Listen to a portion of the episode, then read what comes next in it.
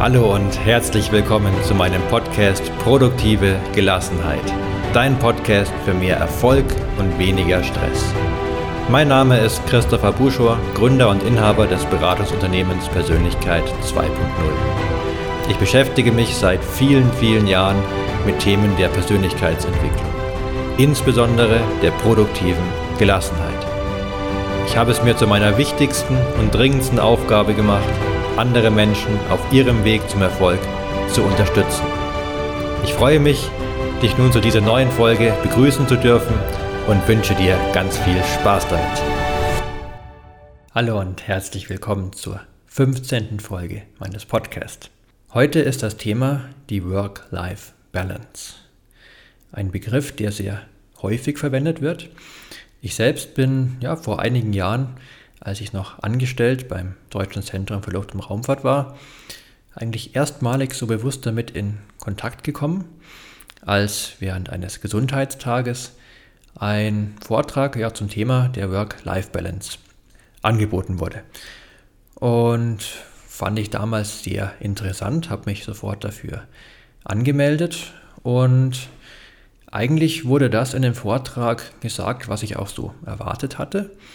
Also es ging im Wesentlichen darum, wie ich ja, die Bereiche Work und Life gut abgrenzen kann, wie ich es schaffen kann, in jedem Bereich für mich zurechtzukommen, ausreichend Zeit zu haben, was mir vor allem im privaten Bereich wichtig ist, wofür ich überall Zeit benötige.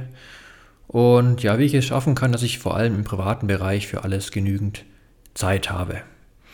Es war also gewisserweise so ein Zeitmanagement-Kurs, wobei ich Zeitmanagement auch eigentlich den Begriff problematisch finde, weil die Zeit selbst lässt sich ja nicht managen, die ist einfach da und ich kann mich selbst managen, um mit der Zeit entsprechend umzugehen. Also ist eigentlich eher meiner Ansicht nach ein Selbstmanagement als ein Zeitmanagement. Aber das ist ein anderes Thema. Ja, und genau so wird auch heutzutage, finde ich, die Work-Life-Balance oft benutzt, um die Bereiche Work und Life abzugrenzen und zu versuchen, in jedem Bereich zurechtzukommen. Und genau das finde ich höchst problematisch.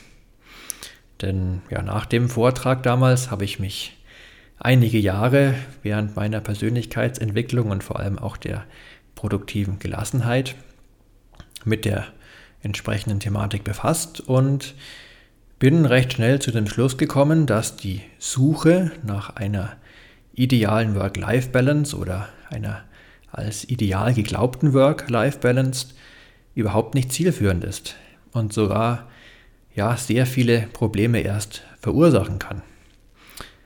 Warum ist das so? Ja, der Begriff Work-Life-Balance impliziert ja, es gibt einen Bereich Work, also Arbeit, und einen Bereich Life, Leben. Da kann Leben stattfinden. Und es gilt eine Balance zwischen den beiden Bereichen zu finden. Das heißt, entweder ich befinde mich gerade im Bereich Arbeit oder ich befinde mich im Bereich Leben. Und die Problematik, die ich darin sehe, ähm, lässt sich vielleicht ganz gut an einem Beispiel erläutern. Stell dir vor, du ja, hast einen Bürojob von ganz typisch von 9 bis 5 und als Hobby bist du leidenschaftlicher, sagen mal, Schreiner. Du arbeitest gerne mit Holz und baust Regale, Schränke für deine Wohnung. Und ja, so wenn du nach Hause kommst nach der Arbeit, verbringst du gerne noch deinen Abend in der Werkstatt und ja, baust Regale und solche Sachen. Dann würdest du sagen, zunächst bis 5 Uhr befindest du dich ganz klar im Bereich Work. Jetzt bist du in der Arbeit, dann um 5 Uhr hast du es geschafft.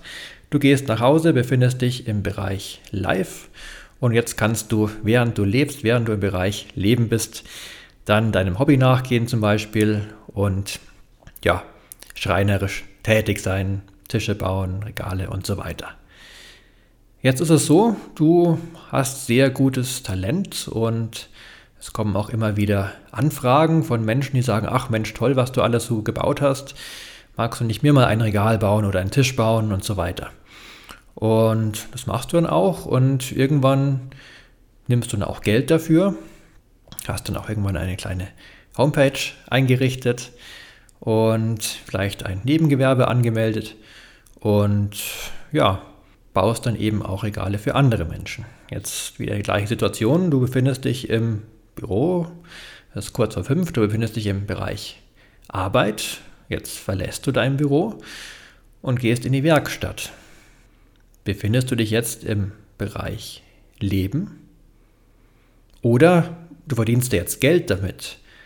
Ist es dann nicht auch Arbeit? Also ist dann die Work-Life-Balance jetzt ja, nicht mehr balanciert, weil du jetzt nach fünf oder gerade am Abend auch noch in der Werkstatt bist und um Geld zu verdienen, dann deinem Hobby nachgehst? Vorher hättest du gesagt, ganz klar, das ist mein Hobby, das ist Bereich Leben, während ich an Regalen baue. Wie ist es jetzt? Vielleicht ist ja auch dein Job, war mal dein Hobby und du hast dann einen Arbeitsvertrag dafür bekommen. Also woran machst du fest, ob es der Bereich Arbeit, Work ist oder Leben? Hängt es an einem Arbeitsvertrag ab, dafür, ob du Geld bekommst? Und genau das ist mein großer Kritikpunkt, dass du ja dadurch vielleicht, was eigentlich dir Spaß macht, wo du sagst, das ist Bereich Leben, das ist mein Hobby und es ist doch gerade toll, wenn du dein Hobby zum Beruf gemacht hast, dass du dann vielleicht auf die Idee kommst, ja, Work-Life-Balance, Moment mal, ja, ich verdiene Geld damit, das ist doch eigentlich jetzt Bereich Work und ich muss aufpassen, dass ich nicht zu viel arbeite und dann auch wieder leben kann. Und ja, somit kann relativ schnell dein, wenn du dich im Bereich Arbeit oder was du als Arbeit definierst, befindest, ein Gefühl aufkommen, jetzt ist es ja eigentlich eher anstrengend. Und dann, wenn die Arbeit vorbei ist, dann beginnt der Bereich Leben. Und ja, warum soll nicht im Bereich Arbeit auch Leben stattfinden? Warum soll denn deine Arbeit nicht Spaß machen? Natürlich soll deine Arbeit Spaß machen, denn das ist ja auch gerade der Kern der produktiven Gelassenheit, dass du dir nach Möglichkeit eine Arbeit suchst, die dir Spaß macht und Freude bringt und du dabei gelassen und produktiv bist. Denn es haben ja inzwischen auch einige Studien belegt, dass Mitarbeiter, die gelassen und mit, mit Freude an ihrer Arbeit sind, dass die auch am produktivsten sind. Und dass gerade wenn Arbeit einem sehr hart vorkommt, dass du dann wenig produktiv bist und ja, sich leichter Fehler einschleichen und die Qualität leidet.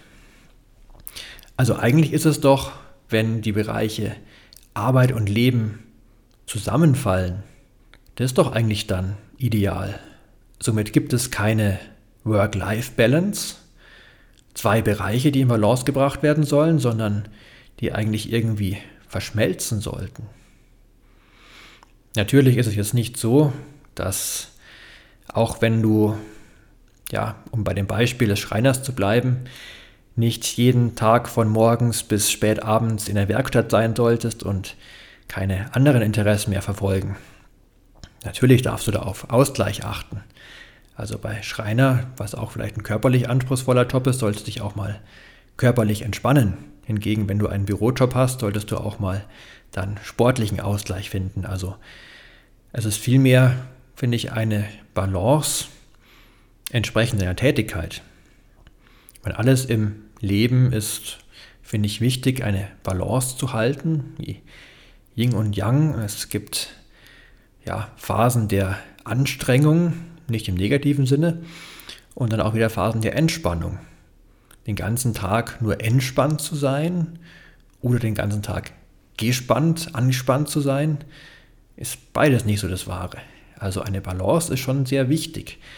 Allerdings würde ich es vermeiden, dass du ganz klar abgrenzt, ob du gerade im Bereich Arbeit bist, was dann oft so den negativen Fokus hat von, hm, jetzt ist kein Leben da, jetzt ist Arbeit, oder dem Bereich Leben bist. Dann sagst du vielleicht auch, jetzt darf keine Arbeit stattfinden. Und ja, vielleicht kann es ja auch mal sinnvoll sein, wenn du jetzt gerade am Wochenende eine Stunde Zeit hast, du bist vielleicht auch selbstständig tätig und sagst, ach, jetzt hätte ich gerade Lust für meine Arbeit eine Stunde was zu machen. Dann könnte auch der Gedanke aufkommen, Moment mal, jetzt bin ich aber gerade im Bereich Leben, jetzt eine Stunde in Arbeit und am Wochenende. Puh, das würde ich alles nicht so klar unterscheiden. Natürlich ist es schon wiederum, um das nicht zu vernachlässigen, sehr wichtig, auch mal mit einer Tätigkeit abzuschließen. Also wirklich Feierabend zu machen, um wieder bei dem Bürojob zu bleiben. Und dann zu sagen, so, für heute ist Ende, jetzt schalte ich davon ab und widme mich was anderem. Das ist sehr wichtig, um nicht dann ja, in deinen Gedankengefühlen immer noch der Arbeit hinterher zu hängen, während du beim Abendessen bist, bei deiner Familie bist und dann ja gar nicht präsent im Moment bist. Klar, es ist immer wichtig, dann präsent zu sein und nicht ja, andauernd noch in einem Zustand hinterher zu hängen. Das mache ich damit nicht. Aber diese klare Abgrenzung finde ich problematisch. Und ja, es gibt ja auch den Spruch, du arbeitest nicht, um zu leben, du lebst, um zu arbeiten, muss ich überlegen, ich glaube, das ist andersrum. ähm, ich lebe nicht, um zu arbeiten, sondern ich arbeite, um zu leben. So geht der Spruch.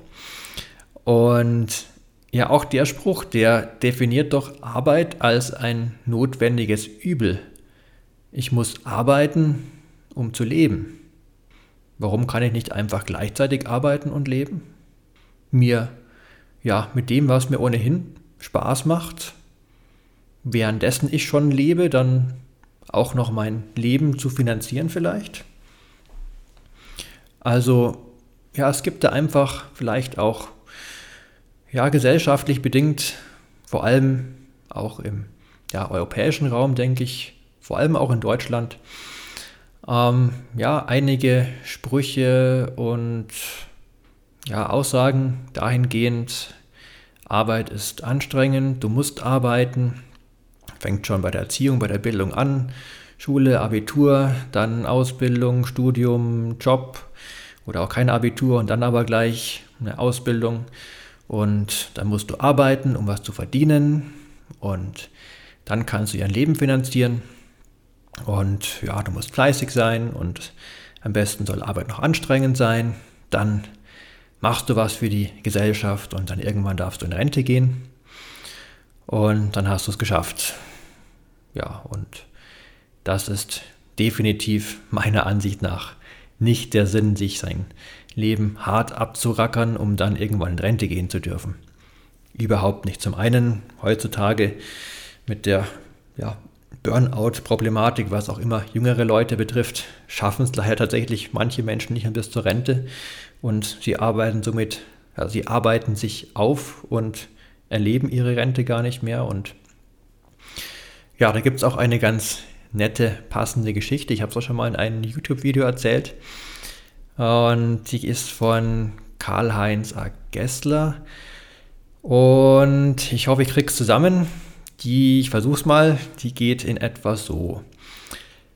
Ja, das Leben ist so eine Sache, sagt Hans. Morgens freust du dich auf die Mittagspause.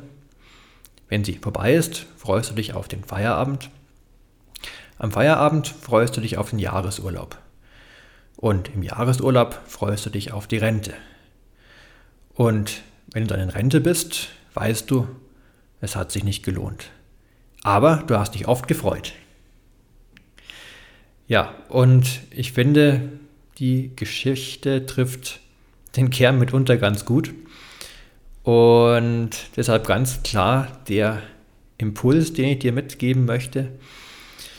Freu dich nicht auf die Rente in dem Sinne, dass du es dann endlich geschafft hast und dass du Arbeit als etwas Anstrengendes, Negatives siehst und dann über eine Work-Life-Balance versuchst, die Arbeit irgendwie in Zaum zu halten, um dann auch noch Zeit zum Leben zu haben, sondern versuch vielmehr die Bereiche Arbeit und Leben zu verbinden, dass du während der Arbeit lebst. Ich meine, du kannst dir mal ausrechnen, wie viel deiner Lebenszeit du in der Arbeit verbringst.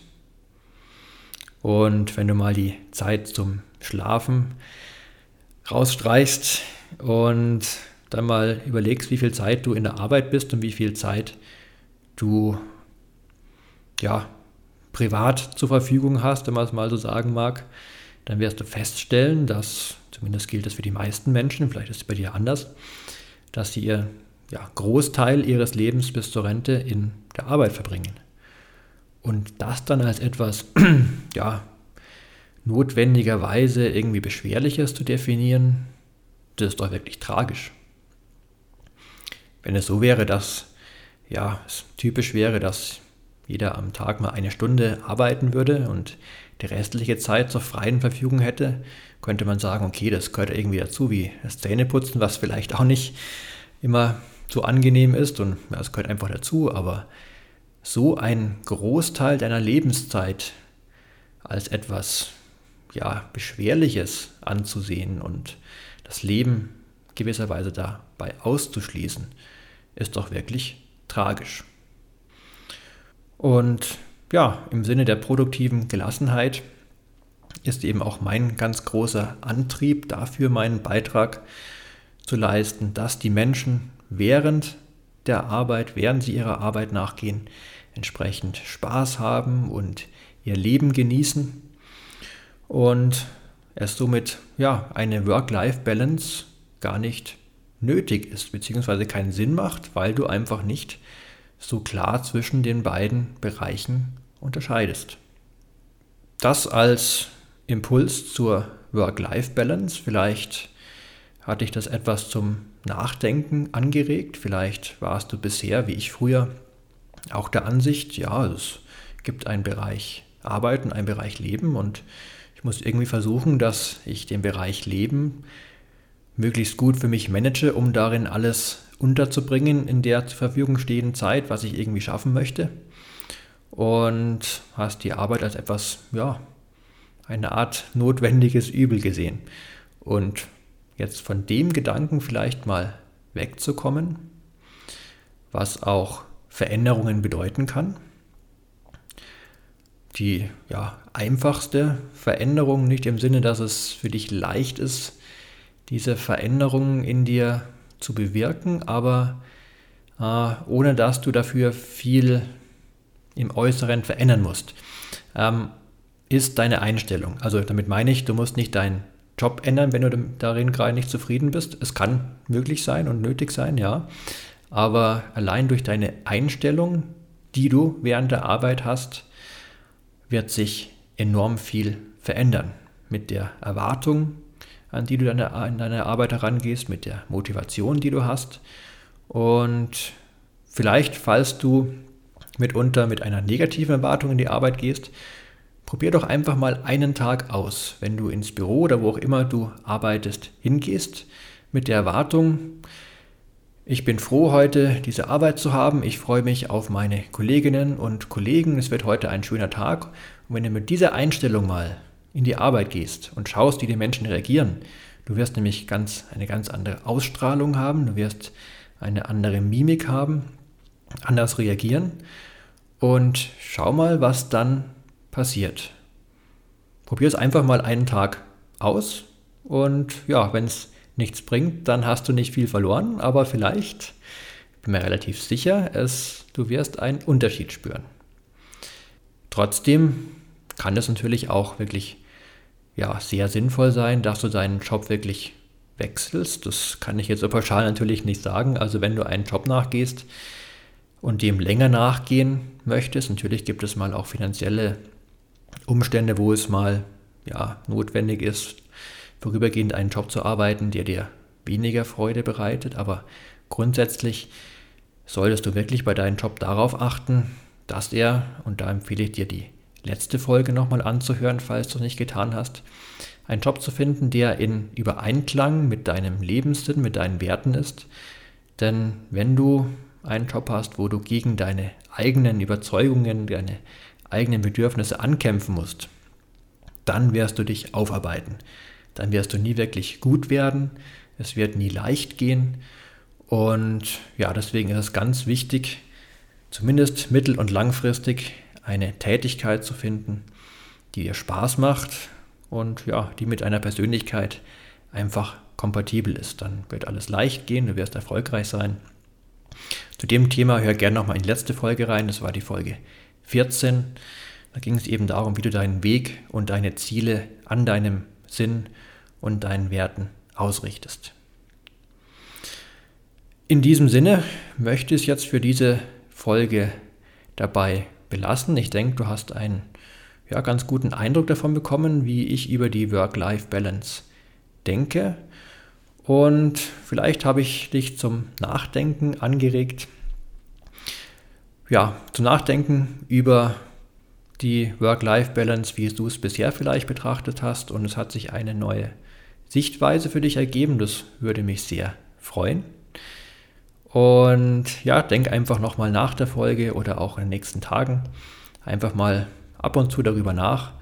Und es kann sich sehr, sehr viel bei dir zum Positiven verändern. Ich wünsche dir wie immer ganz viel Glück, Gesundheit und Gelingen. Dein Christopher Buschor von Persönlichkeit 2.0.